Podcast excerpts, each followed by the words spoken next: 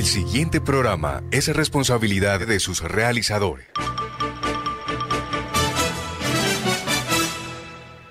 Las 5 de la tarde, las principales noticias del día alcanzaron su desarrollo. A las 5 de la tarde, el entretenimiento se hace más necesario. A las 5 de la tarde, podemos reunirnos todos y producir para ustedes. Cae la tarde. Cae la tarde. La manera diferente de hacer radio. Cae la tarde. Por Radio Ya. Lunes a viernes.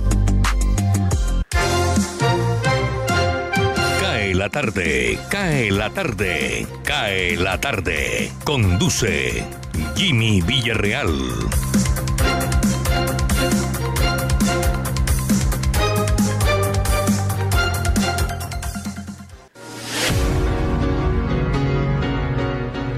Hola, saludo cordial. Aquí estamos acompañándoles en el día de hoy con nuestra habitual tacita de café.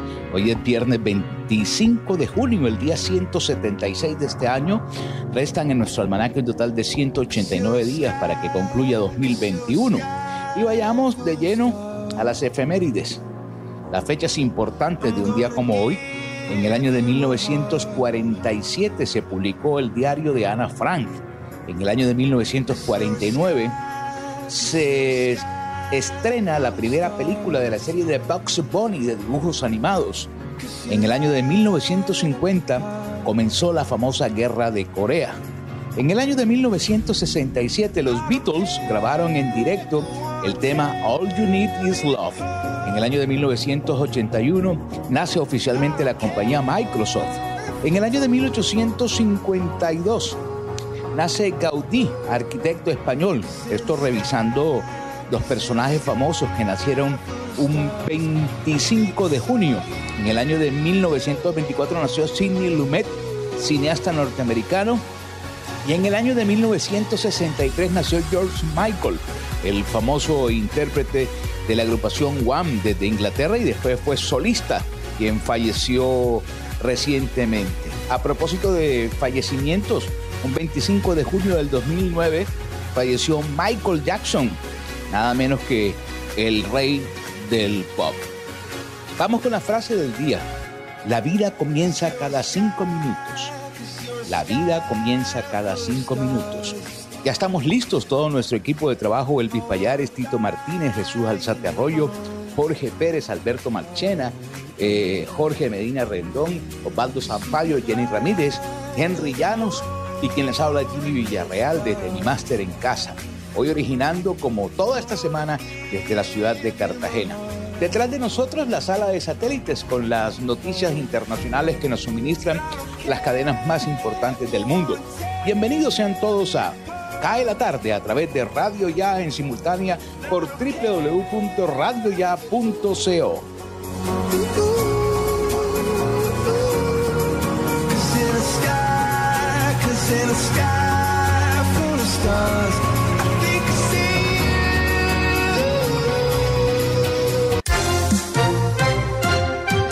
Elvis Payares Matute. Atención Bogotá. El gobierno pide a los alcaldes tomar medidas para controlar los contagios y víctimas de COVID-19. Mediante una circular, el ministro de Salud, Fernando Ruiz, hizo un llamado a los alcaldes en el país cuyas ciudades tienen el riesgo de un alto contagio y también de víctimas por la pandemia del COVID-19 para que tomen medidas especiales para evitar que se saturen las unidades de cuidados intensivos. El funcionario aseguró que le preocupa el aumento de contagios y el fallecimiento de personas por esta enfermedad en 13 ciudades ubicadas en el centro y sur del país. Hemos expedido una circular mediante la cual se llama a todas las ciudades están en un alto nivel de contagios a presentar sus planes para el control de la epidemia con las medidas restrictivas que permitan reducción de esta afectación. Agregó que los alcaldes deben tener en cuenta las diferentes acciones de reducción de la movilidad que permitan ampliar el distanciamiento físico de las personas. El ministro confirmó que en las poblaciones colombianas de frontera entre Colombia y Ecuador serán aplicadas 12.500 vacunas de Janssen que son de una sola dosis. Bogotá. El presidente de la Asociación Nacional de Empresarios de Colombia, Andy Brook McMaster, advirtió que el paro nacional afectará el crecimiento económico del segundo trimestre del presente año. En Colombia vimos un crecimiento en el primer trimestre del 1,1%, pero se espera que este año tengamos crecimientos importantes. Ahora, este dato no incluye el dato del segundo trimestre, donde seguramente vamos a tener un dato inesperado por el efecto y el golpe que se produjo debido al paro, señaló McMaster. Dijo además que todos sabemos que el paro afectó fuertemente la producción, las ventas, la demanda y la generación de empleo, de manera que vamos a tener que mirar cuál será el efecto de ese trimestre. Nosotros no somos muy optimistas. No obstante, indicó que aunque el país se vio afectado por los bloqueos en medio del paro, algunas entidades financieras, así como economistas, son positivas con el crecimiento económico de este año. Bogotá. El comité de paro advirtió que volverá a las calles si el Congreso no aprueba los proyectos que presentará el 20 de julio. Francisco Maltés, presidente de la Central Unitaria de Trabajadores CUT, anunció que posterior a las conversaciones se plantearán proyectos de ley para radicar en el Congreso de la República el próximo 20 de julio. Esperamos, por supuesto, que el Congreso no les falle a los colombianos, así como le ha fallado el presidente Duque, expresó el sindicalista en su momento.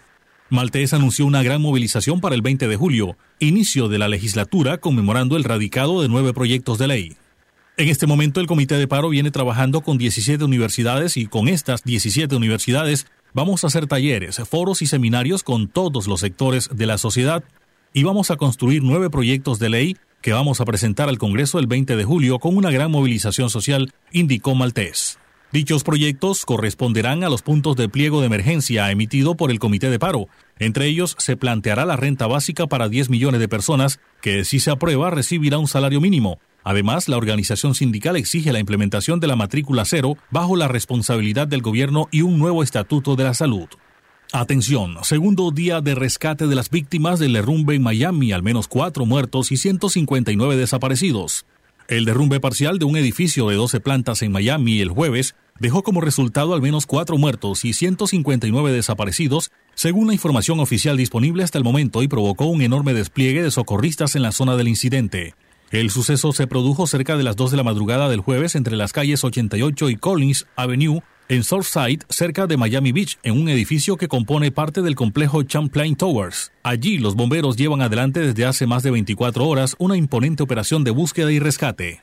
Las autoridades confirmaron la muerte de cuatro personas, pero todavía no detallaron las posibles causas del colapso.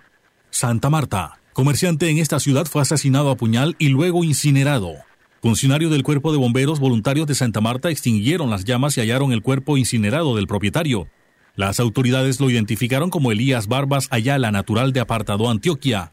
El crimen, según el homicida, lo perpetró hace varios días en el interior del local comercial de razón social Variedades Charmel, ubicado en la calle 30, número 753 del barrio Cantillito, en el oriente de la capital del Magdalena. Según la información preliminar de la policía, un hombre que responde al nombre de Luis Antonio Peña Morales quien reside en la parte de atrás donde se presentó el caso, se le acercó a un funcionario del CTI de la Fiscalía que realizaba los actos urgentes e inspección policial, confesándole que en un momento de rabia hace aproximadamente dos días asesinó a Barbas Ayala de una puñalada en el abdomen y en la madrugada de este viernes provocó el incendio en el local para desaparecer cualquier rastro, por lo que fue conducido a la unidad de reacción inmediata URI, seccional Santa Marta, donde fue interrogado. Del homicida se conoció que al parecer es un ex soldado profesional de 16 años en servicio, pero habría salido por un falso positivo. Este mismo indicó que tenía problemas de carácter personal y pasional con la víctima. Cae la tarde. Cae la tarde. Cae la tarde. Voz de América. Noticias del mundo.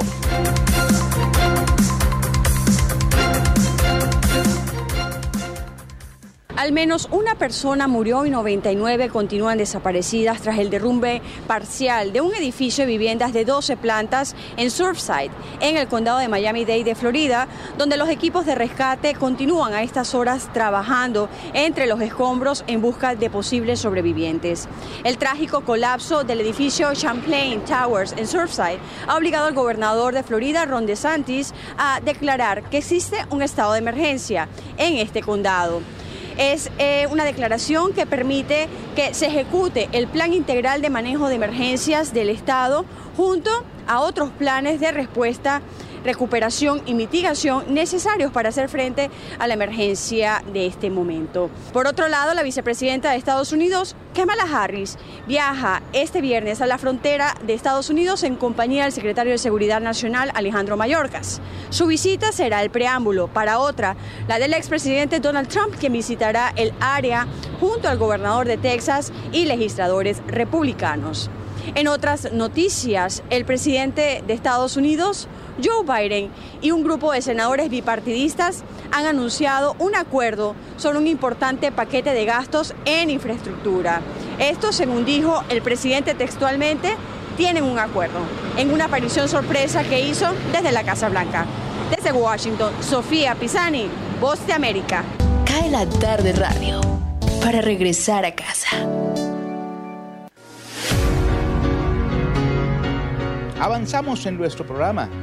En este momento tenemos 32 grados centígrados de temperatura aquí en la ciudad de Cartagena, cielo parcialmente nublado, se prevén lluvias en las horas de la noche y veamos cómo está la temperatura en Barranquilla, mi estimado Jorge. Buenas tardes. Muy buenas tardes, Jimmy. Cordialísimo saludo para usted y para la amable audiencia que nos escucha a esta hora de la tarde a través de Radio Ya.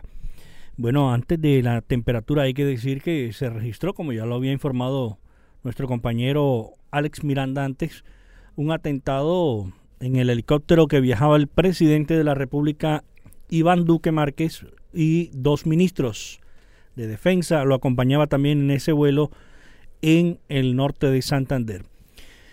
Eh, a esta hora el reporte que entregamos de la temperatura, mucha atención en la ciudad de Barranquilla, está ahora mismo soleado. La ciudad de Barranquilla, rayos de sol entran por el balcón de radio ya a nuestra recepción y vemos muy soleada, muy soleada la cabina de radio ya.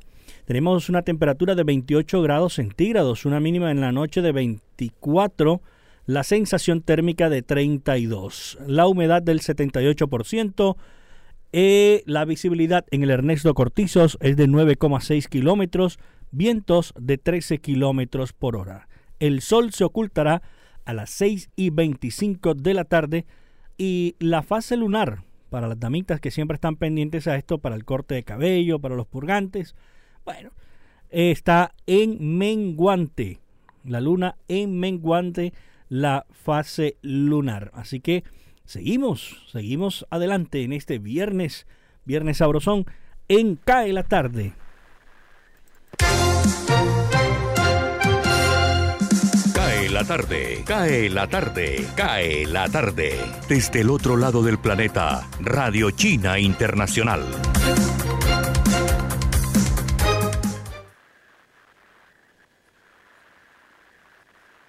Esta es Radio Internacional de China. El presidente chino Xi Jinping sostendrá conversaciones con su homólogo ruso Vladimir Putin el 28 de junio vía enlace de vídeo, anunció este viernes la portavoz del Ministerio de Relaciones Exteriores, Hua Chunying.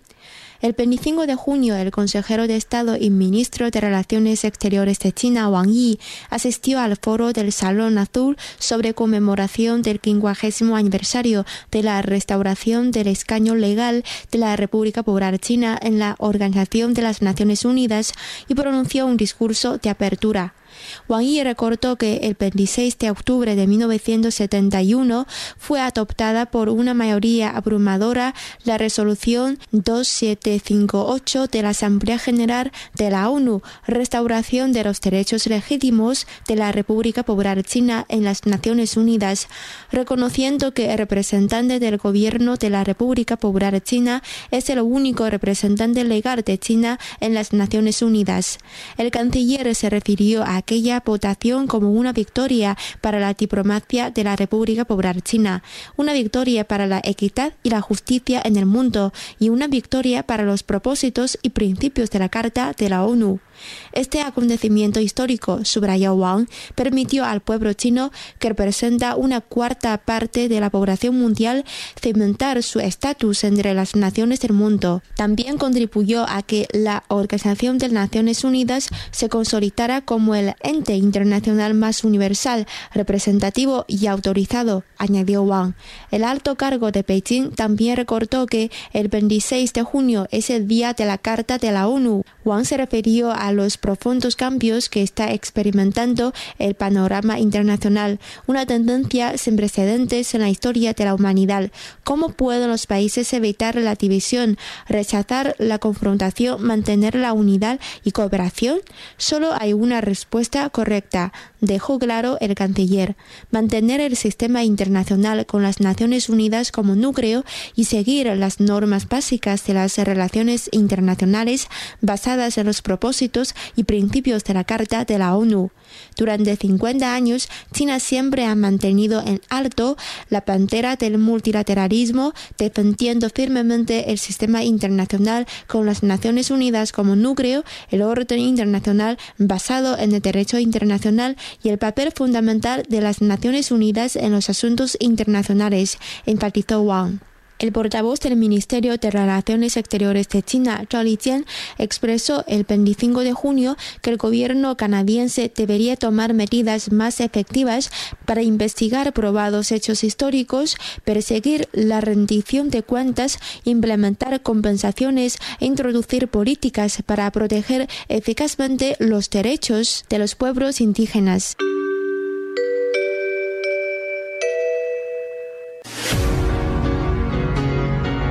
Vamos a colocar el tema del día. Pueden participar con nosotros a través de nuestra cuenta de WhatsApp 319-355-5785. Repito, 319-355-5785. ¿Usted con quién se tomaría un café o cómo se toma el café normalmente? Pueden escribirnos a nuestra línea de WhatsApp y conversar con nosotros durante el desarrollo del programa. Cae la tarde radio para regresar a casa. Indicadores económicos. Amigos y amigas, saludo cordial. Soy Tito Martínez Ortiz. Agricultura familiar, comercio exterior y sanidad agropecuaria. Tres acciones que se asumen como región en los países andinos y que son el foco de atención que contempla la llamada Agenda Agropecuaria Andina, Triple A, que se presentará próximamente durante una sesión plenaria de la Secretaría General de la Comunidad Andina de Naciones, CAN. El documento final está ya casi listo y los países firmantes están haciendo las últimas revisiones y comentarios en varias mesas de evaluación, antes de la fecha prevista. Para mediados de este mes se realizarán sesiones de validación y el documento será revisado con detalle para que sea presentado en la fecha anotada. El documento fue liderado por el Ministerio de Agricultura y Desarrollo Rural de Colombia y el Instituto Interamericano de Cooperación para la Agricultura, IICA, que ejerce como líder técnico del proceso y es el resultado final de una iniciativa propuesta por el presidente Iván Duque en respuesta a una carta de reconocimiento enviada por el director general del IICA, Manuel Otero al haber asumido Colombia la presidencia pro tempore de la CAN. Cae la tarde, Radio Blada, para regresar a casa. Desde el primero de julio, Radio Ya, Radio Hablada para el Caribe colombiano. Cae la tarde, Radio Blada, para regresar a casa.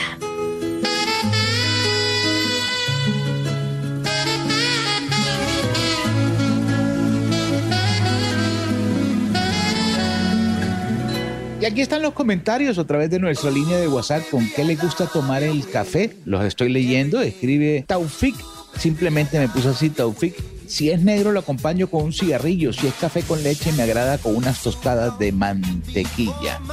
Escribe Vanessa González. Todas las ganas del mundo se la coloco al café. Ojalá bien caliente como nos gusta a los colombianos y acompañado según el comensal, con cualquier pancito, almohábana, arepa, en fin, con lo que venga, un café siempre cae bien. Alex de la Torre me dice una buena compañía, un café la lectura, un cigarrillo, mirando al horizonte, ¿qué más le puedo pedir a la vida? Son comentarios que hacen nuestros oyentes al tema del día, cómo le gusta acompañar el café, el café que tanto promocionamos aquí. Andrés Reyes dice, me gusta sin dulce, con chocolatina, brownie o torta de chocolate. Y hasta aguanta un arequipe, viejo Jimmy. Berlín Ospina dice las tortas de chocolate que hace mi mamá, como esa torta ninguna. Y al lado un buen café, claro, que es herrero para contrarrestar el dulce de las tortas de chocolate. Cae la tarde radio para regresar a casa. Cae la tarde, cae la tarde, cae la tarde. Radio Francia Internacional. Noticias del Mundo.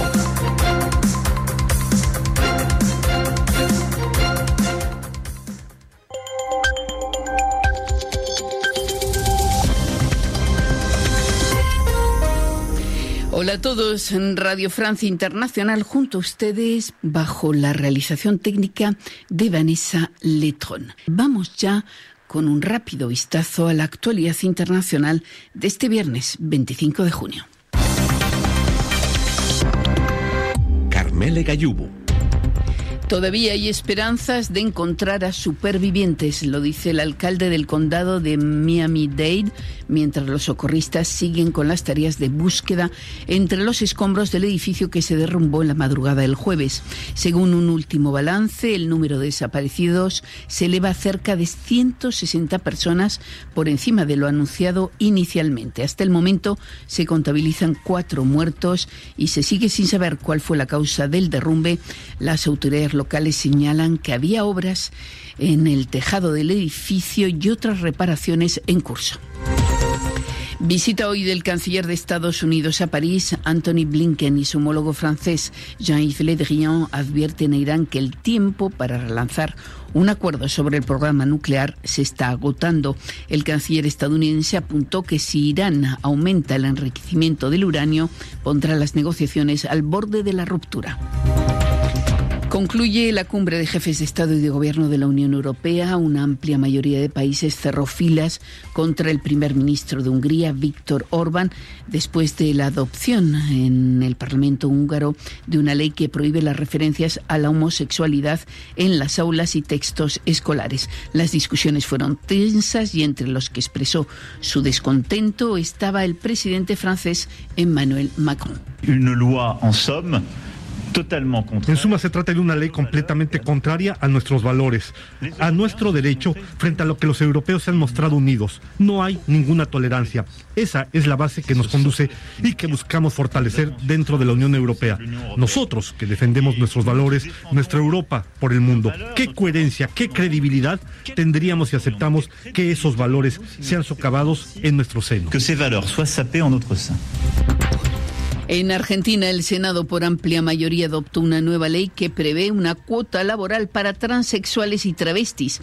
La ley estipula que el Estado deberá garantizar un mínimo del 1% de su plantilla laboral a dicho colectivo y al sector privado se le otorgarán incentivos para contrataciones no discriminatorias. Y decir también que los israelíes están obligados a utilizar de nuevo la mascarilla en los lugares públicos cerrados y en las empresas para frenar un repunte de contagios de coronavirus coronavirus. Cae la tarde, cae la tarde, cae la tarde. Gustavo Álvarez Gardiazabal, la crónica del día.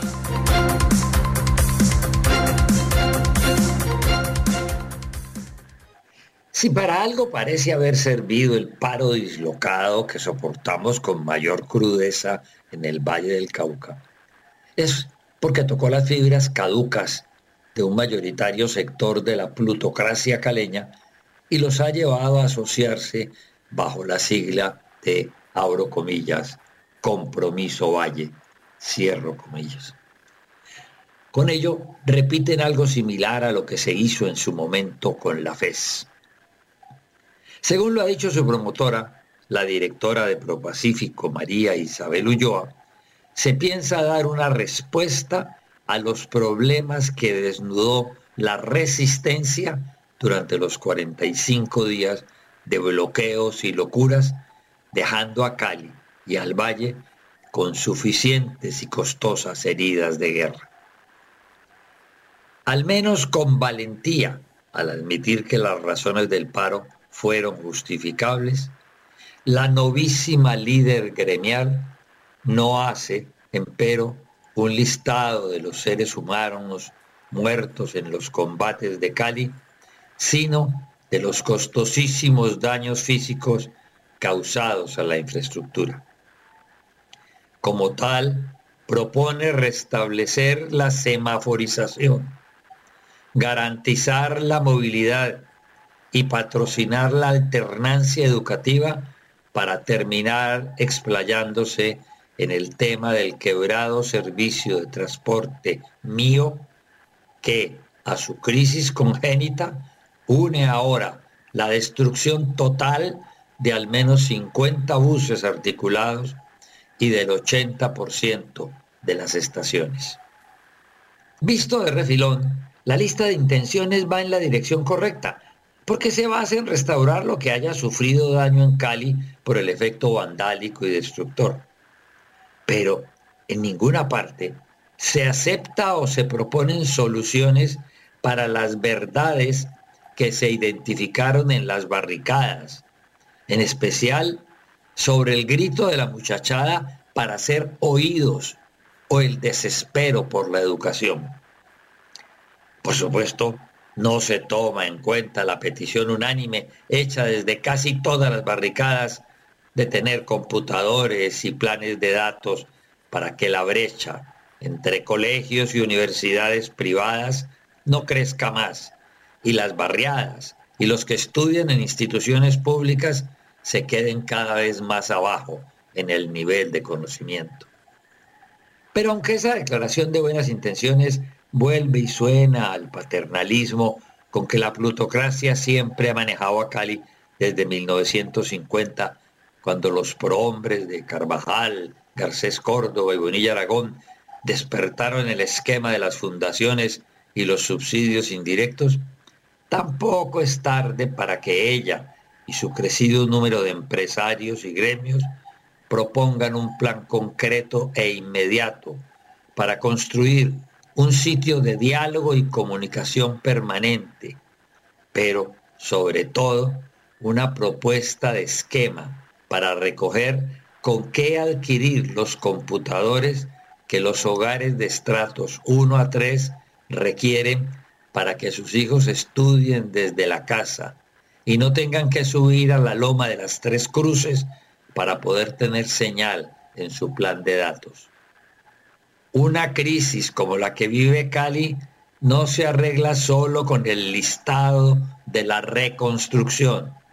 Se necesita urgentemente abocarla con soluciones concretas y sensibles que remienden a lo menos el tejido social y así las llamen populistas, son urgentes porque evitan una repetición del estallido. Muchas gracias. Ojalá podamos verlos el lunes. Cae la tarde, Radio Blada, para regresar a casa.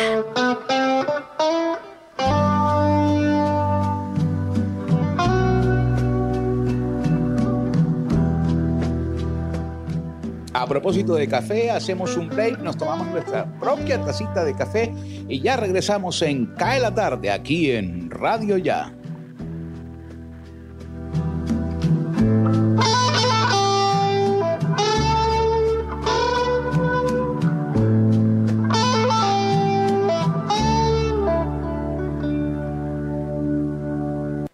Cae la tarde. Radio Tranquila. Desde el primero de julio, Radio Ya, radio hablada para el Caribe colombiano.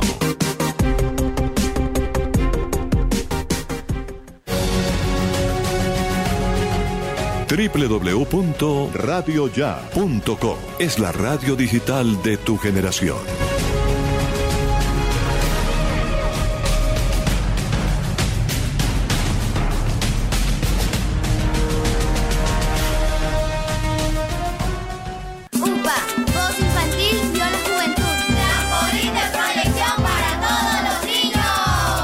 Unidad Porteña de Aprendizaje UPA, formalización del proceso Voz Infantil o la Juventud en Puerto Colombia, es una institución educativa con énfasis en comunicación y orientada por una filosofía mariana carmelita. Contamos con capilla, emisora virtual y el único observatorio astronómico de la región Caribe. Para mayores informes, comuníquese al teléfono 309-9312 o al 318-3037-246. La Unidad Porteña de Aprendizaje UPA está ubicada ubicada en la calle 4A, número 1328, en Puerto Colombia. Unidad Porteña de Aprendizaje UPA, un proyecto de amor.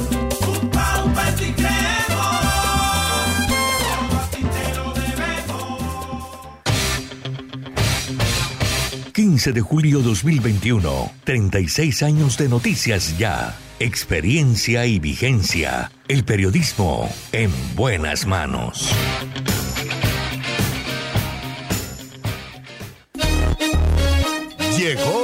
Llegó la tienda express, el más espectacular programa de fidelidad para tenderos y consumidor final. La tienda express, módulo de mercadeo y radio promocional multimarcas que se comunica con los tenderos a través de la radio y visita las tiendas sembrando su producto. La tienda express, 20 años diseñando estrategias exitosas con las mejores marcas del país. La tienda express, mayores informes al 315 545 3545. Ahora, Radio Ya, en la era del podcast. Busque lo mejor de nuestra programación en podcast y escuche Radio Ya en diferido. Nos encuentra en todas las plataformas de podcast totalmente gratis, como Radio Ya. Cae la tarde, Radio Blada, para regresar a casa. Hablemos de música.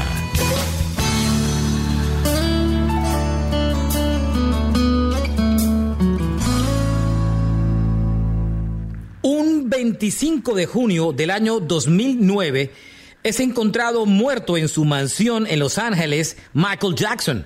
Michael tenía 50 años. Fue intentado revivir por parte de su médico personal llamado Conrad Murray. Sin embargo, las maniobras de resucitación no fueron posibles. Los paramédicos llegaron minutos después a la casa de Michael Jackson y lo trasladaron al hospital de la Universidad de California, donde finalmente fue pronunciado muerto. La noticia apareció minutos después en el famoso portal de chismes de farándula TMZ.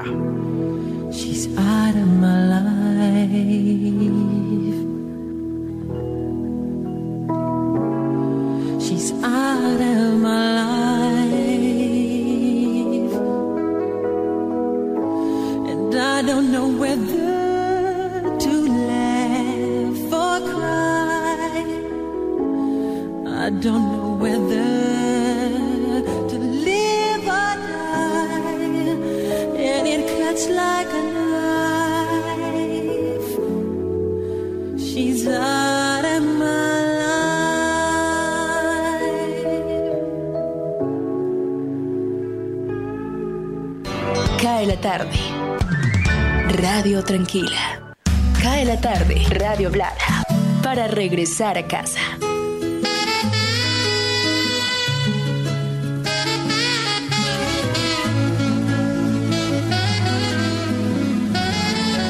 Continuamos al aire en Cae la Tarde a través de Radio Ya en simultánea por www.radioya.co.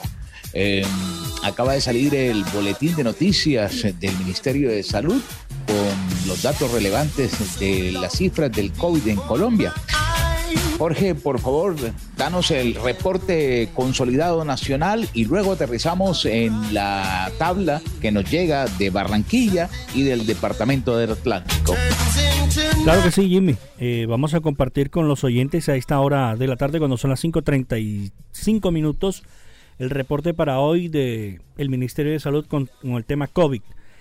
Atención porque se han registrado 32.733 nuevos casos, 32.733 nuevos casos. El número de fallecidos no baja, no cede la pandemia. 685 fallecidos. Los recuperados 30.501. Muestra el, el número de muestras que han sido tomadas 121.605 por PCR 61.229, antígeno 60.376. En total, recuperados en todo lo que va en la pandemia, 3.800.388 personas se han recuperado de este peligroso virus. Eh, se han registrado en total en lo que va la pandemia 4 millones 0, eh, 4 millones 92 mil 746 casos. En total fallecidos vamos en 103 mil 321 personas que han perdido la vida a consecuencias del COVID-19.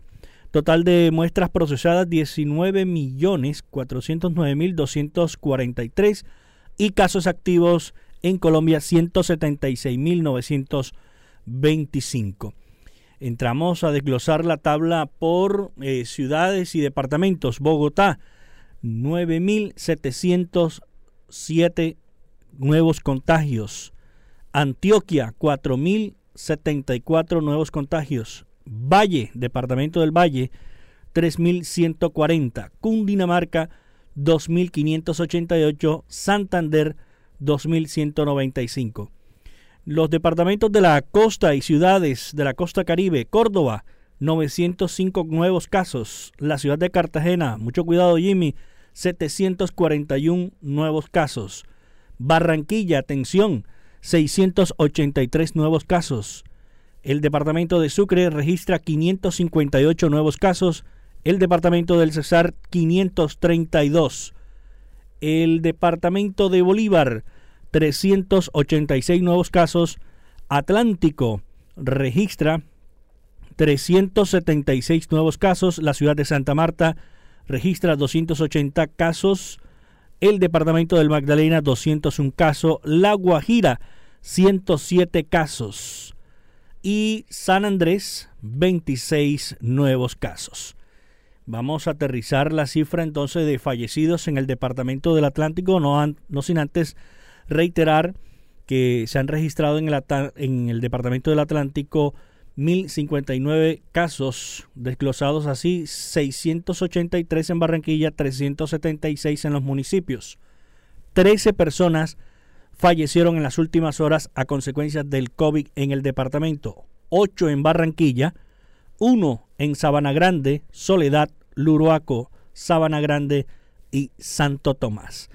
La recomendación que le hacemos siempre, todos los días, por favor, no bajen la guardia sigan utilizando los protocolos de bioseguridad, cuídense con todo este tema de las variantes nuevas que vienen imponiéndose. Se habla de que la variante Delta, originaria de la India, eh, está muy arraigada, más fuerte, más contagiosa, más letal. Así que por favor, cuidémonos de este peligroso virus COVID-19 y por favor, aquellas personas, hay que vacunarnos, hay que vacunarnos rápidamente para tratar de eh, bajar esas cifras de contagios en nuestro país. Ya lo saben, no se quiten el tapaboca para nada. Es la recomendación que hacemos siempre aquí en nuestro espacio Cae la tarde que continúa a esta hora. Cae la tarde, cae la tarde, cae la tarde. Señal internacional, Deutsche Welle, desde Alemania.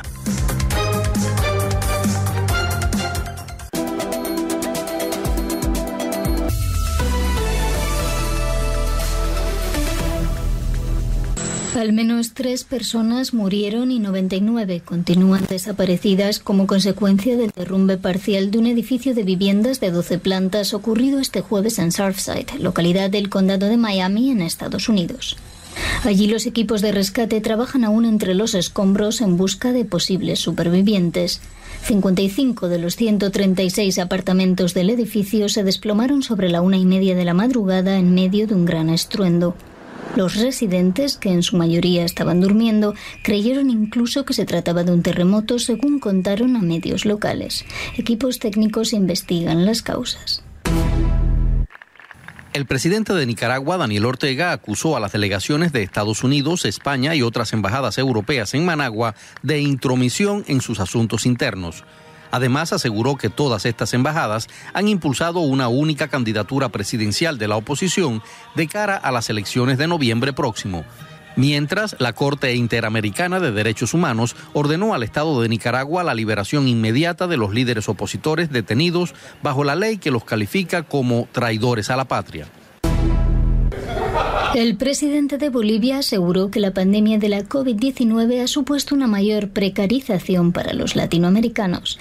Así se expresó Luis Arce desde Venezuela durante su primera visita oficial como mandatario boliviano desde que asumió la presidencia en noviembre, una visita que tiene como objetivo participar en la cumbre de jefes de Estado y de Gobierno de la Alianza Bolivariana para los Pueblos de América, el ALBA.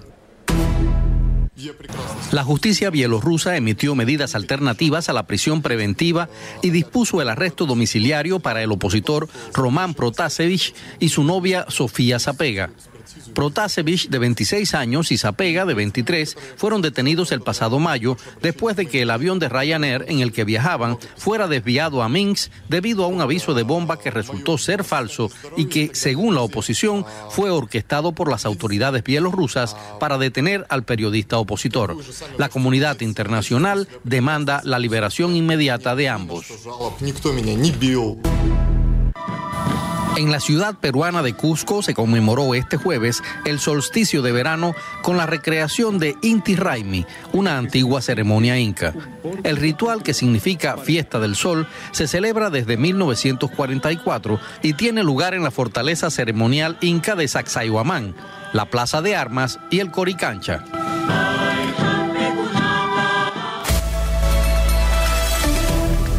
Deportes. ¿Qué tal amigos de Radio Ya? Desde los estudios de La Voz de América en Washington, les saluda Henry Llanos, invitándolos a escuchar Deportivo Internacional.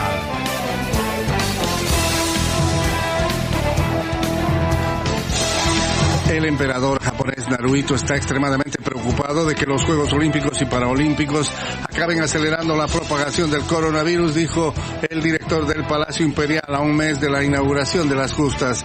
Miles de deportistas, dirigentes y periodistas procedentes del extranjero llegarán a Japón en medio de una pandemia, desoyendo las advertencias de expertos sobre el riesgo de infecciones y que la población prefiere que los Juegos sean cancelados o aplazados otra vez. Yasuhiko Nashimura, un gran administrador de la Casa Imperial, dijo en una rueda de prensa que el emperador ha expresado su alarma. Su Majestad está extremadamente preocupada por la situación actual de las infecciones por COVID-19, dijo Nishimura. Aunque hay voces de inquietud entre el público, creo que le preocupa que la realización de los Juegos Olímpicos y Paralímpicos pueda propiciar más contagios. Los Juegos serán inaugurados el 23 de julio y los Paralímpicos un mes después. Comebol multó el jueves al seleccionador brasileño Tite con 5 mil dólares por criticar la organización de la Copa América.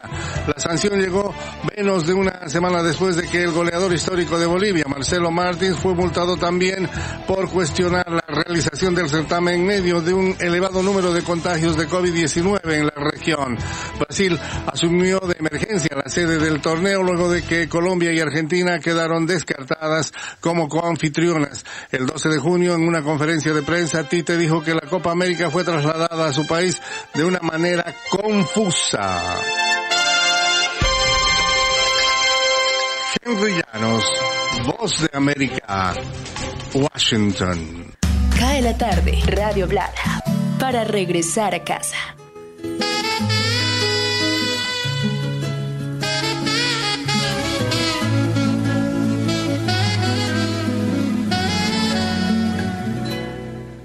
Seguimos recibiendo sus mensajes de cómo le gusta compartir el café en la tarde de hoy.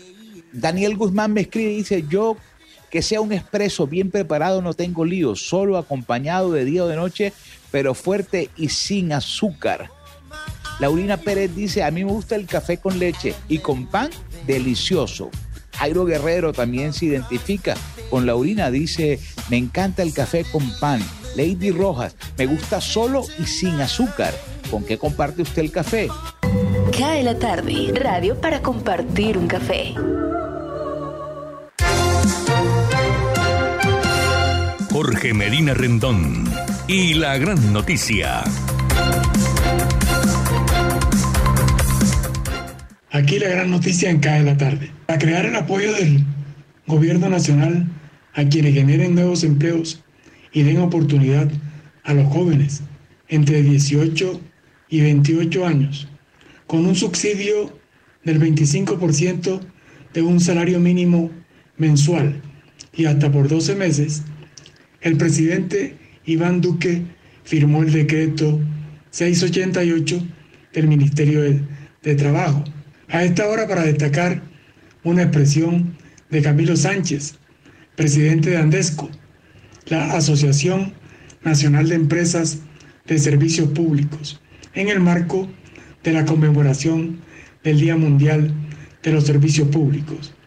Dice Sánchez, pasamos de ser necesarios e imprescindibles y ahora somos el punto neutral para la reactivación.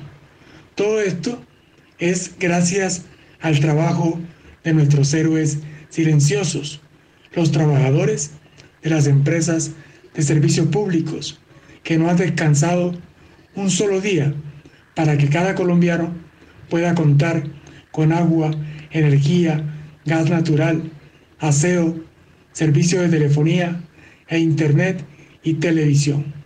De verdad, moción de aplauso para los trabajadores de las empresas de servicios públicos en el país.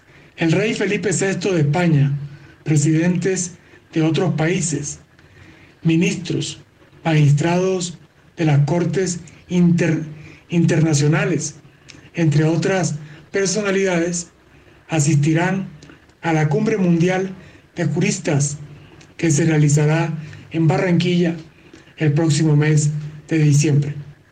De otro lado, alrededor de 275 millones de personas consumieron drogas durante el último año a nivel global, un 22% más que en el 2019, según revela el informe anual de la Oficina de, de la ONU contra la Droga y el Delito, UNOT, que fue publicado este 24 de junio. El documento ofrece un panorama general del mercado mundial de drogas, con especial foco en el impacto de estas en la salud y el bienestar de la población en el contexto de la pandemia de COVID-19. Para acá de la tarde, Jorge Medina Rendón con la gran noticia. Cae la tarde radio para regresar a casa. Elvis Payares Matute.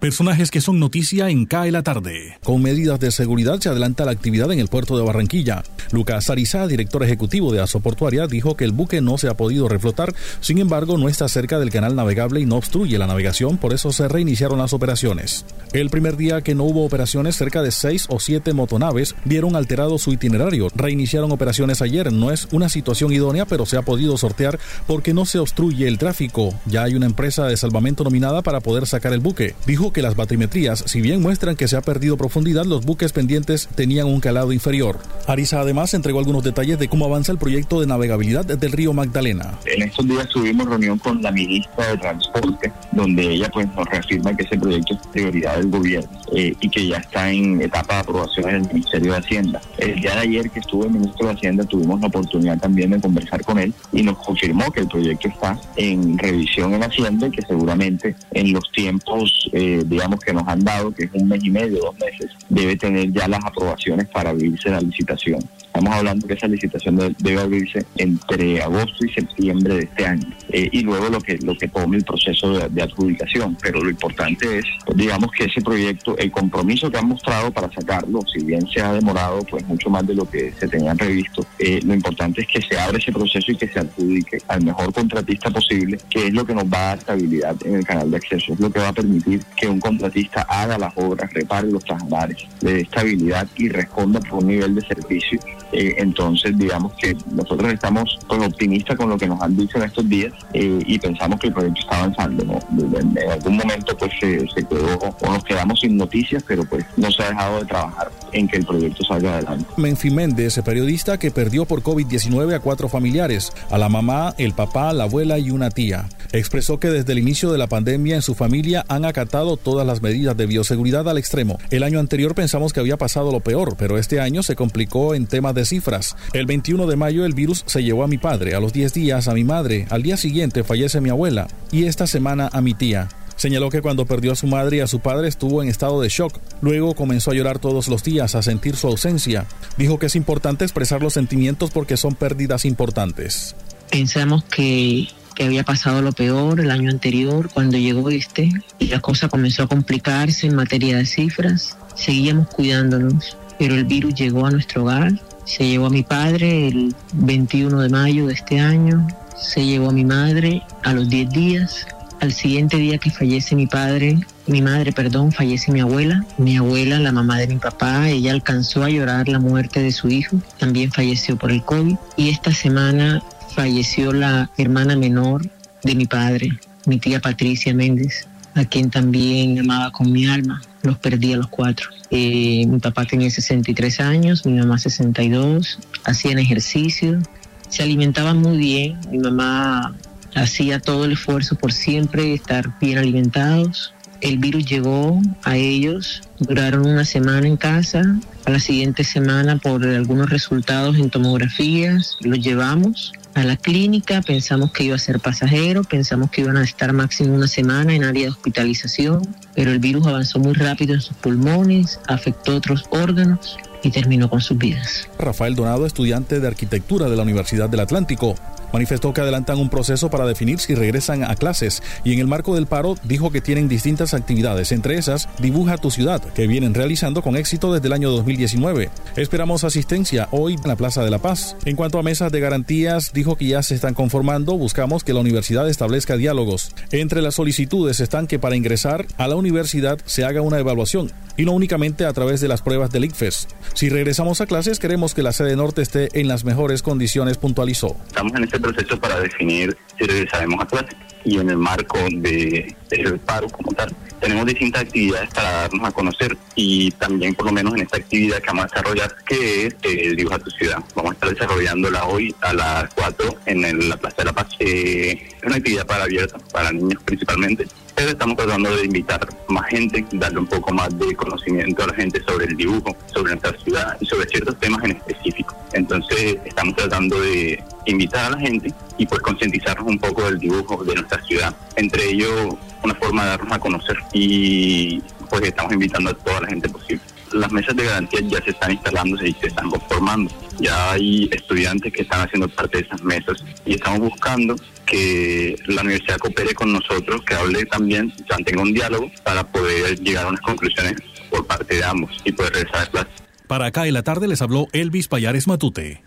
Cae la tarde, Radio Blada, para regresar a casa.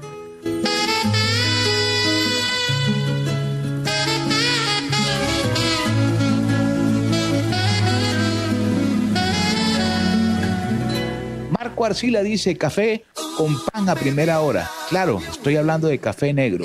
Ulises González con galleta de limón, delicia culinaria del sur del Sinú. Bueno, hay que probarlo. Ojalá alguien apareciera aquí con galletitas de limón. Hay una muy buena versión que hacen de ramo, entre otras cosas, valga el comercial. Andrés Amador dice café con galleta chepacorina del Carmen de Bolívar. Esa sí la he probado. Gianni Bisbal dice con leche y pan de bono caliente o buñuelo. ¿Con qué se toma usted el café? Continuamos al aire en Cae la Tarde. Cae la tarde radio, para regresar a casa. Noticias del espectáculo. Britney Spears no se contuvo durante su testimonio virtual en el que habló sobre el control legal que ejerce su padre. La famosa estrella del pop le dijo a una jueza de Los Ángeles que quiere el fin de la controvertida tutela de su padre y agregó en un momento, Solo quiero recuperar mi vida. La audiencia estuvo cerrada a los medios de comunicación y su testimonio solo estuvo disponible en audio. En una emotiva declaración, la mujer de 39 años dijo que creía que la tutela era abusiva y agregó, No estoy aquí para ser esclava de nadie, estoy traumatizada, no estoy feliz, no puedo dormir, estoy tan enojada y lloro todos los días. Es la primera vez que Spears comenta en público sobre el arreglo legal aprobado por el tribunal en 2008, cuando la artista sufrió un colapso de salud mental. Fuera del Palacio de Justicia, sus fanáticos se reunieron en solidaridad con Spears y dijeron que su carrera ha sido perjudicada. Confirma para todos los que llamaron a esta teoría de la conspiración que esta no es una teoría de la conspiración, de que esto es real y que la mujer misma quiere salir de ella y que se le debe otorgar esa autonomía. Spears dijo que desea casarse nuevamente y tener otro bebé, pero denunció que le impidieron quitarse un dispositivo anticonceptivo y que no se le permitió ir al médico porque dijo no querían que tuviera hijos. El año pasado, Spears inició el proceso legal para retirar a su padre, Jamie Spears, del manejo de sus asuntos personales, desde su atención médica hasta sus finanzas. En un comunicado, un abogado dijo que Jamie Spears lamenta ver a su hija sufrir y con tanto dolor. Los detalles de sus problemas de salud mental nunca se han revelado, pero Spears dijo el miércoles que los médicos le habían recetado litio y que se sentía borracha y que fue obligada a trabajar contra su voluntad. Jacopo Luzzi, Voz de América.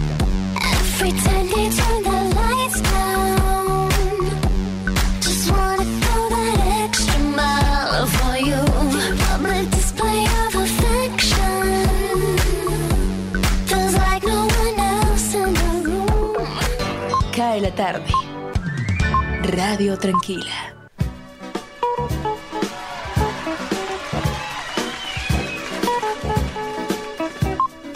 Se nos acabó el tiempo y también se acabó la semana. Regresaremos el próximo lunes, Dios mediante, a compartir con ustedes aquí en Radio Ya nuestra franja de Cae la Tarde. Todo nuestro equipo de trabajo les agradece la semana que nos han soportado. Jorge Pérez en el máster y quien les habla Jimmy Villarreal les dicen como siempre, el lunes esperamos hacerlo mucho mejor. Pórtense bien.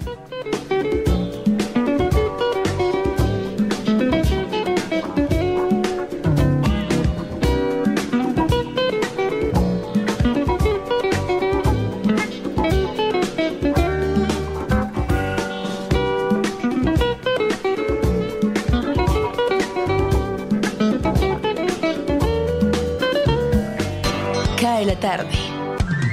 Radio Tranquila. Ahora, Radio Ya, en la era del podcast. Busque lo mejor de nuestra programación en podcast y escuche Radio Ya en diferido. Nos encuentra en todas las plataformas de podcast totalmente gratis, como Radio Ya.